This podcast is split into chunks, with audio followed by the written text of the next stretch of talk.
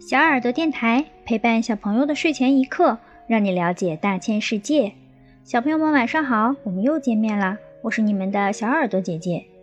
我们今天来讲一讲，如果地球脱离了轨道向木星飞去，会发生什么？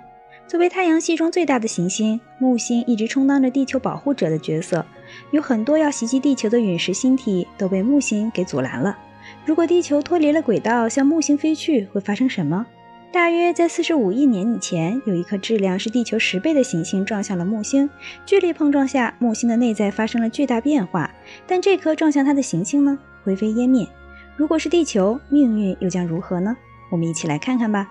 首先，地球围绕太阳公转的速度是每秒二十九点七八公里。这意味着，如果地球偏离太阳的轨道向木星飞去，至少需要二百四十二天的时间才能到达目的地。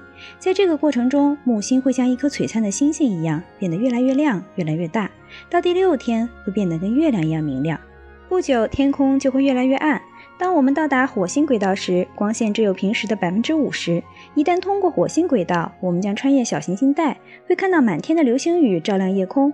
为了避免被撞击，我们需要尽快离开。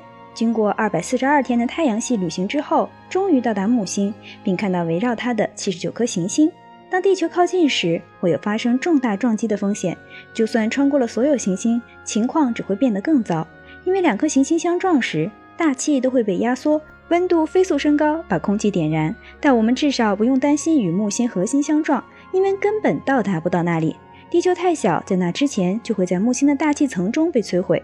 地球的遗骸会对木星的大气层产生巨大影响，它会完全融入到木星的大气之中。所以，如果我们的地球偏离了轨道向木星飞去，要么我们就中途离开，开启星际漫游之旅；要么就在路过火星的时候停下来，把它变为我们的新家园吧。